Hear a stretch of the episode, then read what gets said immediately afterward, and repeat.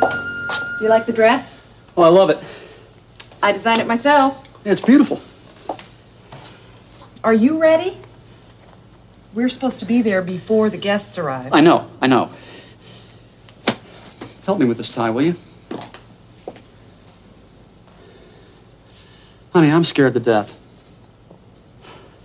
But th- this is what you've been working for all these years. No, no, I, I worked to put together a book of photographs. This is show business. Well, it's all part of the same job. Just relax and enjoy it. You're right. I earned this, and I'm going to enjoy it. As soon as I recover from my nervous breakdown, What are you afraid of? everything. A critic was warning he probably hates my work. I have to sign copies of my book for a lot of people I never met before. My new shoes hurt my feet.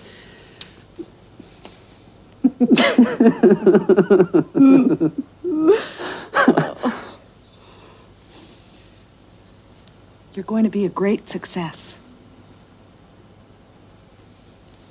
Are you ready? As soon as I get these cufflinks on. Here, let me help. Mom and Dad are already on their way down to the gallery. There. You look very attractive. Thank you. Well, I suppose I've run out of excuses. Mm-hmm. Let's go. Oh, one minute. Before we go to the gallery, I just want to tell you that I never could have done this book without your help and your love. I appreciate it. Thanks. Now, no more stalling.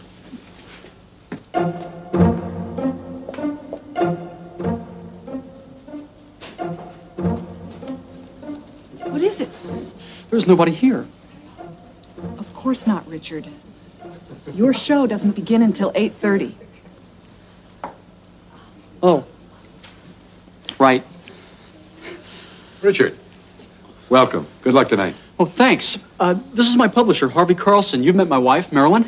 Sure. Hi. Uh, my mother, Ellen Stewart, Harvey Carlson. It's good to meet you. It's nice to meet you. Uh, this is my father, Dr. Philip Stewart. Nice to meet you, Mr. Carlson. My Dr. brother, Stewart. Robbie. Hi. Hi. And this is my sister, Susan, and her husband, Harry Bennett, and his daughter, Michelle. It's nice to meet you. And this gentleman is my grandfather, Malcolm Stewart. Welcome, Mr. Stewart. Well, make yourselves comfortable. There are hors d'oeuvres at the table, fruit punch at the bar. Help yourselves. Can I get you something, Mr. Stewart? No, Oh, thank you. You can feel very proud of your grandson, Mr. Stewart. Mm, I do. I'm proud of all my grandchildren, Mr. Carlson. Of course. Feel free to look around. If you need anything, just ask. Thank you. Uh, Harvey, Yes? did Mitchell Johnson's review come out yet? Not yet. The newspapers don't come out till about 10 o'clock. When they come out, we'll get it. Thanks. Ready? Uh, yes, have the people arrived? The guests are waiting. Tom's about to open the doors. Good luck. And stop worrying. They're going to love it.